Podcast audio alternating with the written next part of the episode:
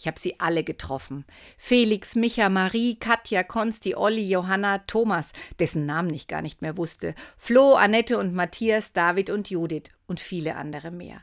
Es gab Feste, Feste im Freien, bei warmer Luft, am Abend, öfter mit Musik, und es tat so gut ihnen wieder zu begegnen, einen Plausch zu starten, der manchmal albern, witzig, frotzelnd und gleichzeitig liebevoll freundschaftlich war und der häufig in richtig tiefgehende Gespräche führte. Ich hörte Erzählungen über das Leben in den letzten zwei Jahren, ich spürte eine immer noch gute Verbindung über eine Umarmung, einen oder zehn Scherze, über einen Diskussionsschlagabtausch signalisierten wir uns, dass wir uns einfach mögen und dass es uns jeweils gut tut, dass wir einander kennen, dass wir einander immer wieder begegnen.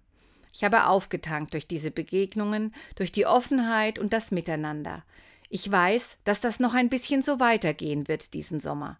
Und ja, ich gebe zu, ich sammle in mir dieses Gefühl, denn sollte es wieder, aus welchen Gründen auch immer, Kontaktbeschränkungen geben, weniger Möglichkeiten, spontan und gleichzeitig intensiver beieinander zu sein, habe ich in mir Bilder, spüre dem guten Gefühl diesen Situationen nach und weiß, dass sie mich auch mögliche Durststrecken viel besser aushalten lassen.